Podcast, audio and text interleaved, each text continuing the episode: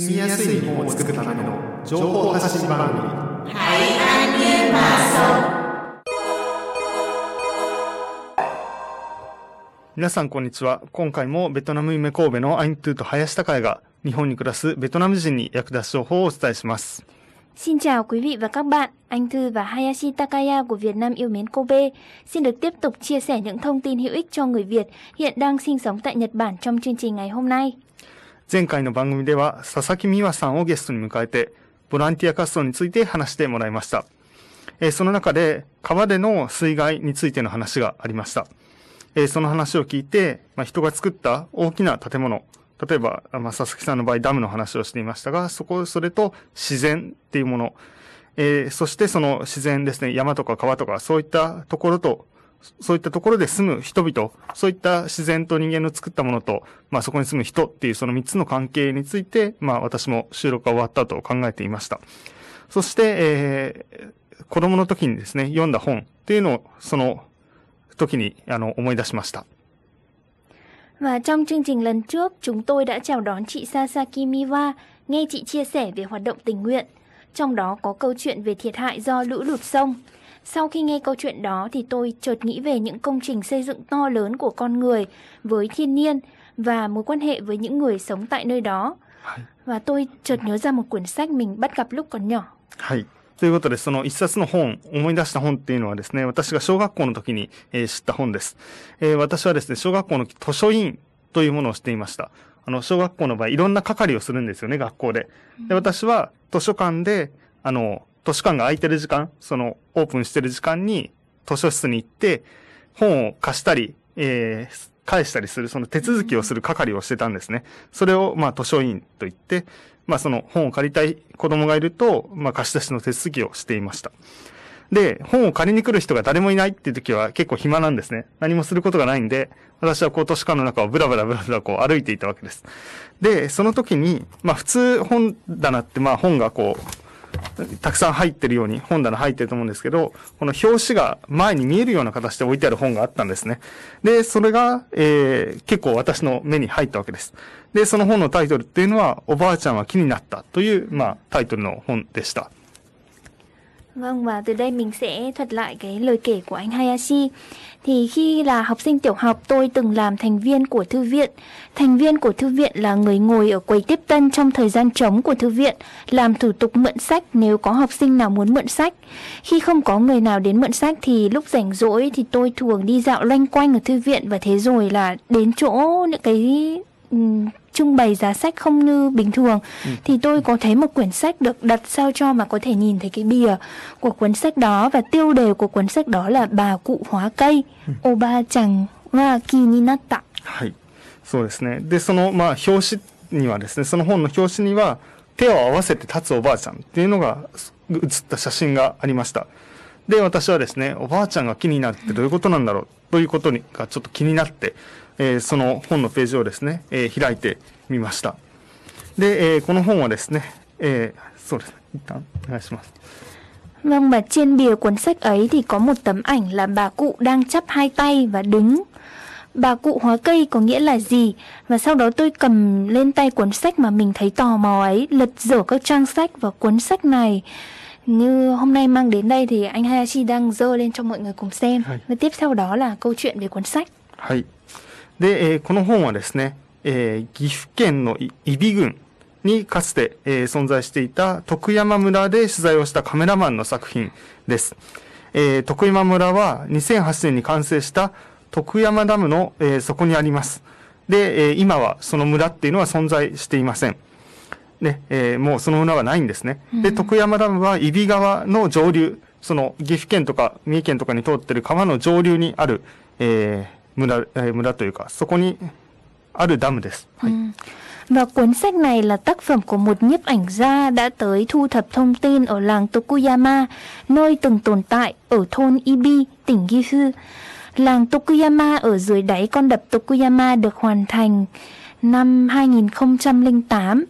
và ngày nay nó không còn nữa và đập Tokuyama nằm ở thượng lưu con sông Ibi.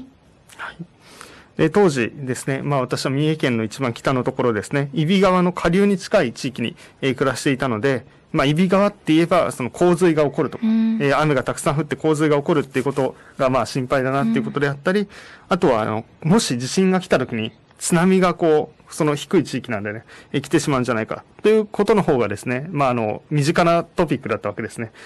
えーでも、だからこそ、まあ、揖斐川の上流、えー岐阜県の方の揖斐川ってどうなってるんだろうかってことは私にとっては、あの、わからないことですね。未知の世界でした。で、えーっと、当時ですね、その本、まあ、この本を、まあ、おばあちゃんは気になったを見たときにですね、まあ、どんな感想を持ったのかって私自身あまり覚えてないんですけども、その後、まあ、私は実際にその、徳山村に行ってみたいと思うようになりました。Khi đó thì đối với tôi, người sống ở khu vực gần hạ lưu con sông Ibi, lúc đó là anh Hayashi sống ở tỉnh Miyake đúng không ạ? Và cứ nhắc đến sông Ibi là những thiệt hại của lũ lụt và sau này nếu có động đất xảy ra thì sẽ là thiệt hại của sóng thần, sẽ xuất hiện như là những chủ đề quen thuộc. Mặt khác thì cái việc chuyện thượng lưu con sông Ibi sẽ ra sao là điều đối với anh Hayashi là một điều anh chưa hề biết. Và tôi đã quên cảm xúc mình như thế nào đối với cuốn sách đó. Nhưng sau đó thì tôi đã thử đến làng Tokuyama. はい。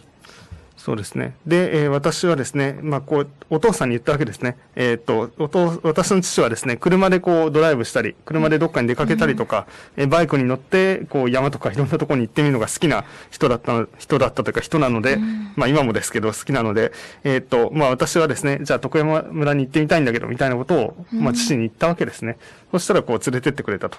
いうことがありました。で、まあ、私が、何回か言言った気がします。あの、おそらく3回ぐらい行ったんじゃないかなと思うんですけど、本当に何回行ったかはあんまり覚えていません。ただ、家族でこうやってダムが作られてる時ですね。まだダムを作ってる建設中の時であったり、ダムに水を溜め始めた時とか、あとはダムに水が溜まった後っていうのも、えー見に行ったと思います。まあ、もしかしたらですね、その中の何回かを、あの、テレビで見た風景をこう自分の記憶のように覚えてるだけかもしれないんですけども、まあそうやって何度か、ダムに、行ったような気がします。で、まあ2005年にそのダムの建設現場に行った時っていうのはちょうど、見学会ですね、建設の見学会というものが開かれていて、まあ私もヘルメットをかぶって、まあ大きなダンプカーが行き交う、あの、えー工事現場っていうものを見に行っていったという記憶が、えーあります。Tôi đã nói với bố mình, người mà thích lái xe ô tô và đi mô tô, rằng mình muốn thử đi tới làng Tokuyama và bố đã dẫn tôi tới ngôi làng đó. Tôi có cảm giác là mình đã từng tới đó tổng cộng là 3 lần. Lúc ờ, con đập còn đang xây dựng,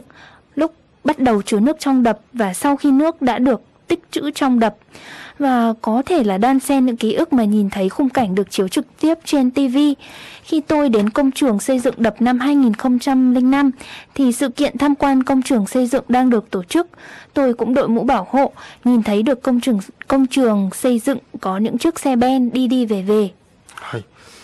で、えー初めて行った時はですね、まだこの徳山村のそのダムっていうのは建設中で、まあ 水が入る前の村に、まあ、入ることができたんじゃないかなというふうに記憶しています。ただ実際に行ってみると何もないというか、その草木、あの、普通の山なんですよね。もう村があるというよりも草が生えていて、木が生えていてという、まあそういう風景でした。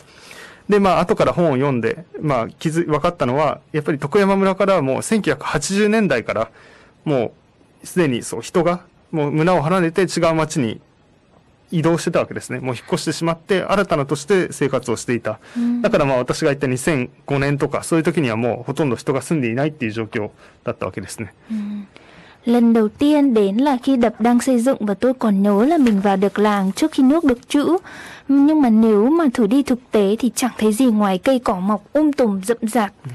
Và sau đó thì tôi có đọc một vài tài liệu và biết được là từ sau những năm 1980 thì nhiều người đã rời bỏ làng Tokuyama và bắt đầu một cuộc sống mới tại địa phương khác. はい。で、このおばあちゃんは木になったという本ですね。それと同じ、まあ、筆者が書いた、同じ人が書いた本に、まあ、ホハレ峠、 えーダムに住んだ徳山村100年の奇跡という、まあ、本があったり、他にも僕の村の宝物というような本があります。で、えーっと、そういった本をですね、今回、まあ、収録する前に、私はもう一回読み直してみたわけですね。で、そうすると、あの、その徳山村、ダムに沈むって分かってからも、まだまだ住んでいた人がいたっていうことが、えー、分かりました。それがその、まさにおばあちゃんは気になったっていう、この本の表紙に載っていた方とか、えー、がそういった形で、あの、ダムになるって分かって多くの人が違う町に住んでも、まだこの床山村に住み続けていた人がいたということですね。なんで、まあその村がもうなくなってしまった後なんで、まあ電気とかも通ってないですし、で、もちろん今みたいにインターネットもない、まあ床山村でどういうふうにこの方々が暮らしていたのかっていうことが書かれていました。で、そうですね。で、最後までこうやって徳山村で暮らし続けた夫婦と、この写真家の大西さんですね。そういう人たちがどうやって出会っていったのかってことが、この本の中に書かれてるわけです。で、えー、自然での暮らしっていうものが、だからどんな感じなのかとか、で、スーパーとかもない、このコンビニとかもない生活でどういうふうに食べ物をこう手に入れてるのか、といったことがこう生き生きと、あの、本当に見たまま写真と一緒に紹介されてるんですね。はい。Và trong cuốn sách Dấu tích 100 năm làng Tukuyama chìm dưới con đập đèo Huhade của cùng tác giả cuốn sách Bà cụ hóa cây hôm nay, thì cuộc sống ở làng Tokuyama được phác họa là không có điện và dĩ nhiên lúc đó sẽ không có internet. Qua việc miêu tả của cặp cỡ với đôi vợ chồng tiếp tục sống tại làng Tokuyama cho đến cuối cùng, và nhiều điều như là cuộc sống cùng với thiên nhiên là như thế nào, hay làm sao để có được thức ăn uh, trong một cái ngôi làng đã bị bỏ hoang như vậy nhiều người đã rời đi như vậy không có cửa hàng tiện lợi không có siêu thị không ừ. có điện không có internet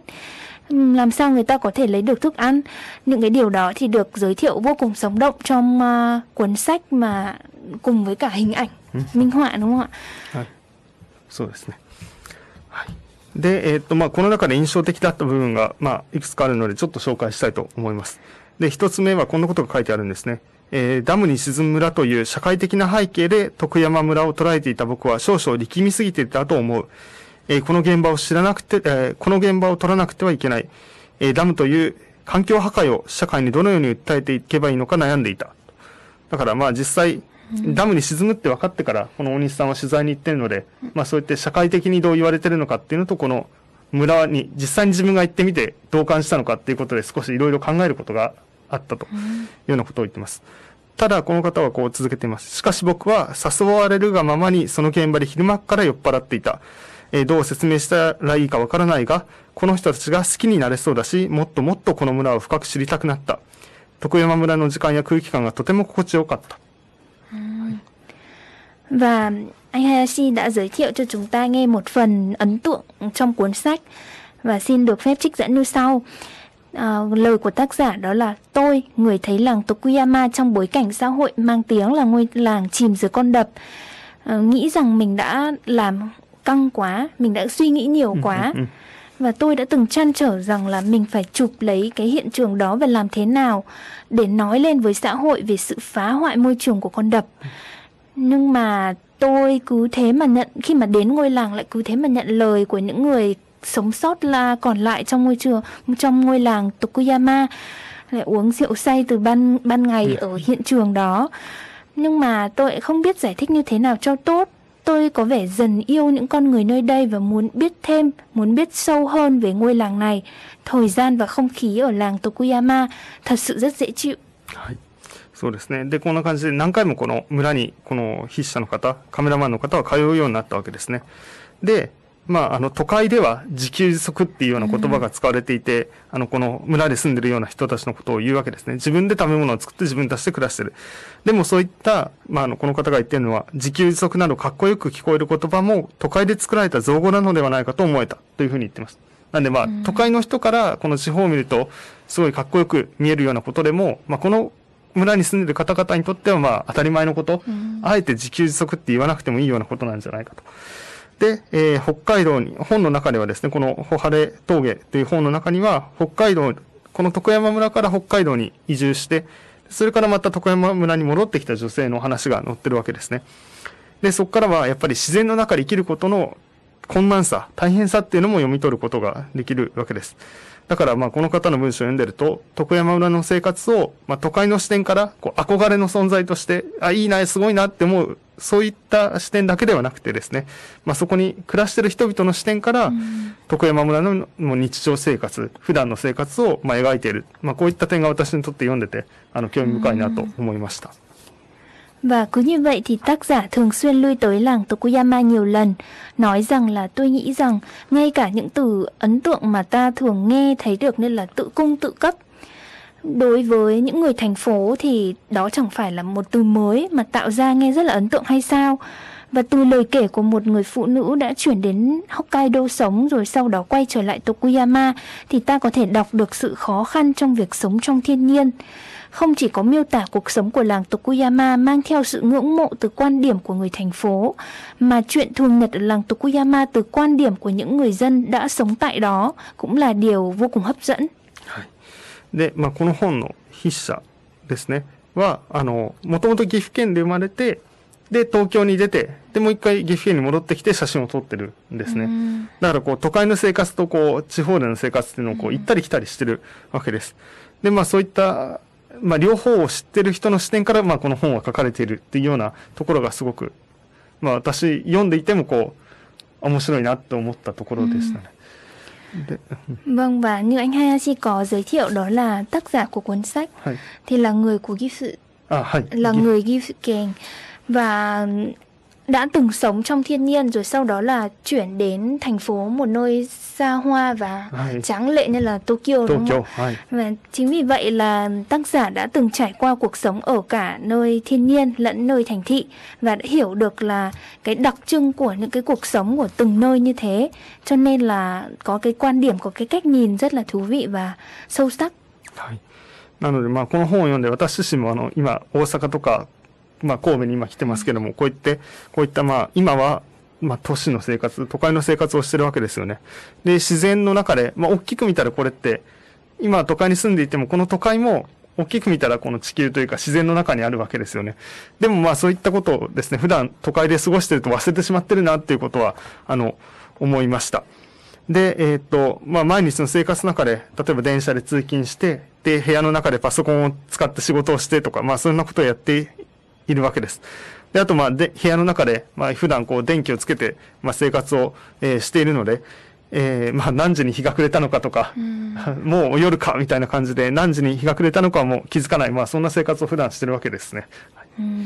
Sau khi đọc cuốn sách này thì tôi nhận ra rằng là mình đang sống trong thành phố mà quên đi việc là mình đang sống cả trong thiên nhiên nữa. Trong cuộc sống hàng ngày thì tôi đi làm bằng tàu điện, sử dụng máy tính làm việc trong phòng, ta sẽ không nhận ra là mặt trời lặn lúc mấy giờ nếu cứ bật đèn trong phòng và sinh hoạt như thế hàng ngày. で、あとは何か食べようと思ったら、スーパーに行って食べ物を買って、まあ、まあ自分で料理することもありますけども、そういったものを買いに行くわけですよね。で、あとは、まあ食堂というか、いろんなファーストフード店とか、あの、レストランとか、そういったところで、まあ誰かが作った料理を食べることもあったり、あとはコンビニで何かを買ったりするっていうこともあります。まあそんな感じで、自給自足ってさっき 言葉がありました。自給って自分で作って自分で食べるっていうような、そういうことはなかなかしてないわけですよね。なので、まあ、この夏、まあ、エアコンを前につけて過ごしていたらですね、まあ、私、あの、春にトマトの苗を植えて、トマトを作ってたんですけど、もう夏で暑い日でずっとエアコンの中にいたら、ついに水をあげるのを忘れてしまって、この秋になる前にトマトは枯らせてしまいました。枯らしてしまいました。だからなかなかこの、ね、あの、熱中症対策でエアコンをつけましょうって言って、こう、生活をしてるとついつい自分が育てていた植物のことも忘れてしまうと、まあそんなことも実はありました。Vâng và ngoài ra khi mà ta muốn ăn gì đó thì chỉ cần ra siêu thị mua thực phẩm về nhà nấu hoặc là ăn mà món món ăn người khác làm cho chúng ta ví dụ như là ăn ở nhà ăn hay là ở cửa hàng ăn nhanh hoặc là mua đồ ở cửa hàng tiện lợi về nó rất là tiện lợi chứ không phải là tự cung tự cấp như những người sống trong uh, thiên nhiên mà phải à, tự tay làm ra những cái thực phẩm ừ. rồi mới ăn được như vậy. Vào mùa hè thì khi bản thân cứ tận hưởng một cách dễ chịu trong phòng điều hòa mát mẻ thì lại quên mất việc tưới cây cho cái cây cà chua mà mình mới bắt đầu trồng ở ngoài ban công. Ừ. bản thân thì cứ nhắc đi nhắc lại là phải là uh, thực hiện các biện pháp để phòng chống nhiệt chưa cho, phòng ừ. chống sốc nhiệt, phòng chống uh, sự mệt mỏi khi mùa hè đến. Còn trong khi đó thì lại bỏ quên mất cái cây cà chua ở ngoài ban công và để nó héo trước khi cả mùa thu đến. はい。まあこんな感じですね。まあ人間が作った建物の中で建物とかいろんなまあ電車とかもそうですけども、とかまあ街の中で暮らしていて、まあそれが当たり前になると、まあ小さな気候の変化、だから 夏が来たとか秋が来たっていうのもなかなかこうちょっとね、今日は涼しくなったなとか、そういうこともなかなか気づきにくくなってしまうんですよね。で、そうすると、まあ、自然と向き合うってことを忘れてしまうので、やっぱり台風が来た時どうしたらいいかとか、地震が起こった時どうするかっていうのも、まあ、ちゃんと準備していないと、わからなくなってしまうわけですよね。まあまあ、そういうことで、まあ、なかなか気候、自然とどう向き合うか、で、自然のこう、急に大きな変化があった時に驚いてしまうっていうこともあるんじゃないかなと思います。Và cứ như vậy thì chúng ta đang sống trong những nơi đẹp đẽ to lớn do con người xây dựng.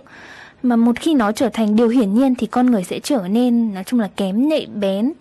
Nói chung là không cảnh giác với những cái biến đổi nhỏ của khí hậu. Khi bão đến chẳng hạn hoặc là khi động đất xảy ra thì chúng ta có thể sẽ bị hoảng và không biết là nên phải làm gì.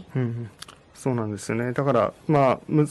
しいというか、その、やっぱり今の生活ってこうダムがあったり橋があったりとか、あとは何でしょう、トンネルとか地下道があったりとか、まあそういったことによって、まあ人が作った、まあとても大きなこの建物というか建造物のおかげで今の生活がまあ成り立ってるとは思います。ただですね、そういった都会に住んでる人が、あの、里山に住む人、この里山、その山ですね、そこで食べ物を取ったりとか、木を育てたりとか、まあそういうことができる里山で暮らす人と同じように自然と一緒に生きること、自然と共に生きることっていうのは、うんまあ難しいんじゃないかと。まあ私がいきなりこう山に行って管理するっていうのも、まあ実際そういうことをやってる人もいるにはいるんですけども、なかなか難しいじゃないかと思ったりもするわけですね。まあだから、じゃあ何ができるのかっていうのはなかなか今のところまだその答えは私自身はまあ分かっていないわけですけども、ただこうやって、まあ一人一人が都会の生活をしていたとしても、大きく見たらこう自然の大きな自然の中で生きているっていうことを意識することはまずは大事なんじゃないかなと思います。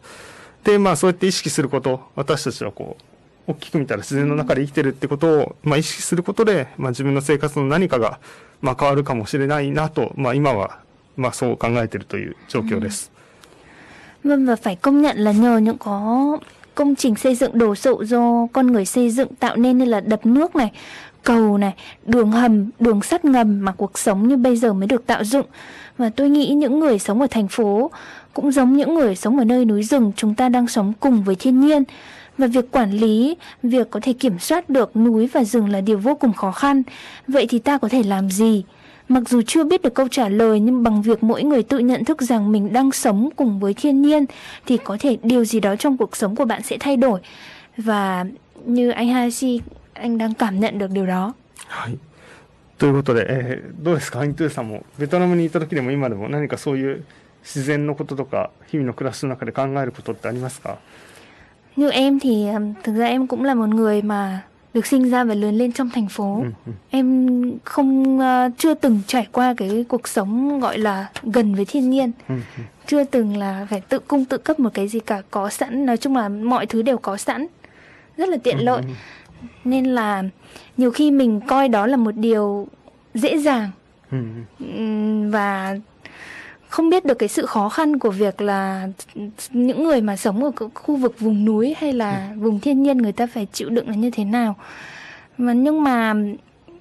khi mà học ở trong trường ấy, ừ. thì các thầy cô giáo hay là bố mẹ ừ. cũng dạy là phải biết quý trọng những uh, thứ ví dụ như là đồ ăn thức uống thì không được bỏ phí chẳng hạn ví dụ hạt gạo chẳng hạn ừ. thì người ta những cái người nông dân người ta làm một công việc đồng áng công việc uh, ruộng rồi ừ. rừng núi người ta lấy rau rồi người ta lấy gạo cho mình ăn như thế thì mình không được bỏ phí bất cứ một hạt gạo nào phải như thế thì em cứ dần dần là mình ý thức được rằng là mình phải yêu những cái sản phẩm từ thiên nhiên ừ. đến ừ, với ừ. mình mình phải biết cảm ơn cảm tạ cái cuộc sống tốt đẹp bây giờ mình đang có nhưng mình cũng phải biết được là phải tuyên truyền đi cho mọi người ừ. là mình phải đối xử tốt với thiên nhiên ừ. mình phải hiểu là thiên nhiên đã cho mình cái cái không khí cái cuộc sống như ngày hôm nay phải bảo vệ thiên nhiên そうですね。まあ、アイントゥーさん自身も、この、まあ、ベトナムでも日本でも都会の中でずっと暮らしてきて、うん、なかなかこう、自然と触れ合ってるっていうような感覚はなく、まあ、過ごしてきたん、という話でしたね。ただ、その中でも言われてきたのは、やっぱり食べ物とかっていうのは、うん、その農家の方が、こう、頑張って作ってるものだから、その無駄にしたりとか、 あの、捨てたりとか、そんなことはしてはいけないんだってことはすごく教えられてきたっていうことですよね。でも確かにこの、あの、そうなんですよね。食べ物ってやっぱり、作ってる自然のものだからこそ、まあこう、食べることができる。私たちが食べることができるっていうのはやっぱりそうやって、まあ作られた、まあ作られたものの場合もあるんですけども、まあそうやって、まあ自然のものだから大切にしなきゃいけないと、っていうことで、やっぱり都会に住んでいてもその食べ物を通して自然と関わるっていうことは、まああるわけで、で、それをやっぱり大切にしなさいっていうのを教えられてきたし、まあ自分自身も、こういろんな人に伝えてるんですかね。でも確かにこの番組でも前あの、まあ、エコクッキングの話とか、まあ、エコクッキングだけじゃないんですけどあのやっぱり物を大切にして、うん。で逆にその生ゴミとかも肥料にできるっていうような話を、まあ、この番組ではあまりしてないかもしれないですけど、そういうこともあってやっぱりいかに生活の中で出てきたものとか使うものとかを大切にしたり次にリサイクルしたりしすればいいのかっていう話はこのいかに生きるかってことですよね。やっぱり都会の中で誰かが用意したものを買ってそれを消費して捨てるっていうのはすごく楽だけど、Ừ. それその生活を一回考え直してみるっていうのはすごく大事なことかもしれないですね。Vâng, phải công nhận là những điều anh Hayashi Việt chia sẻ, anh có nói về cuộc sống eco đúng không? À, eco. Về eco tức là sống ờ, thân thiện với môi trường, Hay. thân thiện với thiên nhiên. Thì trong cái thời điểm như xã hội hiện nay thì có rất nhiều thiên tai, ừ. bão lũ rồi thay đổi khí hậu xảy ra và chúng ta cần phải biết được rằng là môi trường nó đang thay đổi ừ. và chúng ta phải thay đổi cái cách suy nghĩ và cả cái cách sống của mình để làm sao mà cái cuộc sống thiên nhiên cùng với thiên nhiên như thế nó vẫn giữ được cái um, một cái trạng thái tốt đẹp Ừ, để con người và thiên nhiên cùng đồng hành với nhau có thể sống được lâu hơn nữa うんうんうんそうですね。まあ、あとは、実はこういったテーマって今すごく社会でも見るんですよね。あの、SDGs って言って、 SDG のやっぱりその中で、どうやってこう持続可能な発展をしていく中で、どうするかっていうところでこのエコっていう話も出てくるんですけども、やっぱり、 大切なのは一人一人がこう意識して自分の行動を振り返ってみるってすごく大事なことだなと思いますね。 Và nếu à, mà quý vị nào mà có quan tâm thì hiện nay là những một trong những cái từ ngữ hay được à, nghe thấy và được tìm kiếm đó là SDG, tức là những cái phương pháp mà để à, duy trì và phát triển cái cái cuộc sống đúng không ạ? để làm cho cái cuộc sống à, ví dụ như là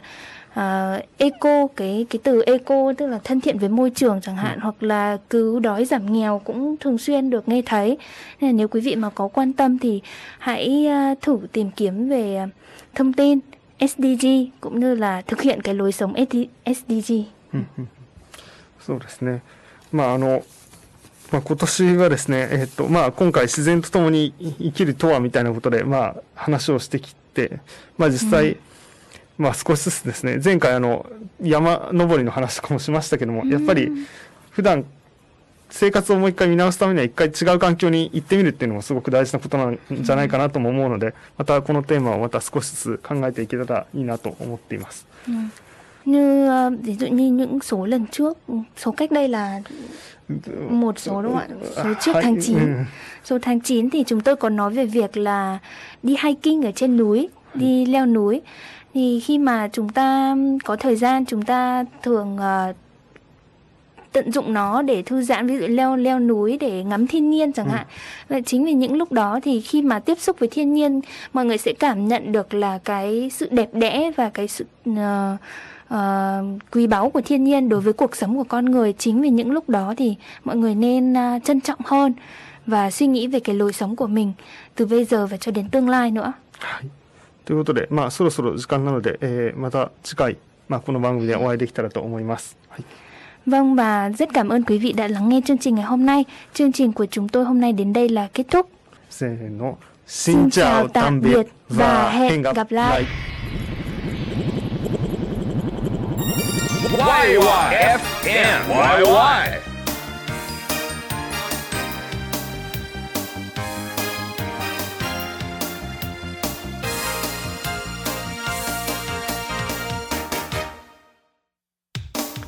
ベトナム夢神戸は、神戸市長田区海運町3-3-8、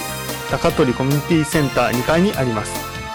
Văn phòng Việt Nam yêu mến Kobe có địa chỉ là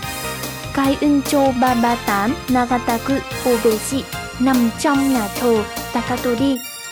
ở tầng 2 của trung tâm cộng đồng Takatori. Và chúng tôi xin được ờ, chia sẻ địa chỉ liên lạc như sau. Số điện thoại là 078 736 2987 Địa chỉ email là vncobe@tcc117.jp. Văn phòng làm việc thứ ba, thứ năm, thứ sáu từ 10 giờ đến 17 giờ. Thứ bảy có lớp tiếng Việt từ 9 giờ đến 10 giờ 30. Lớp hỗ trợ học tập từ 13 giờ 30 đến 15 giờ 30. Hãy liên lạc trước qua email hoặc điện thoại khi tới văn phòng trong giờ làm việc như trên. チャオカッパン。おかっぱん。カッパン。ベトナム夢神戸。ベトナム夢神戸。ベトナム夢神戸。ベトナム夢神戸。ベトナム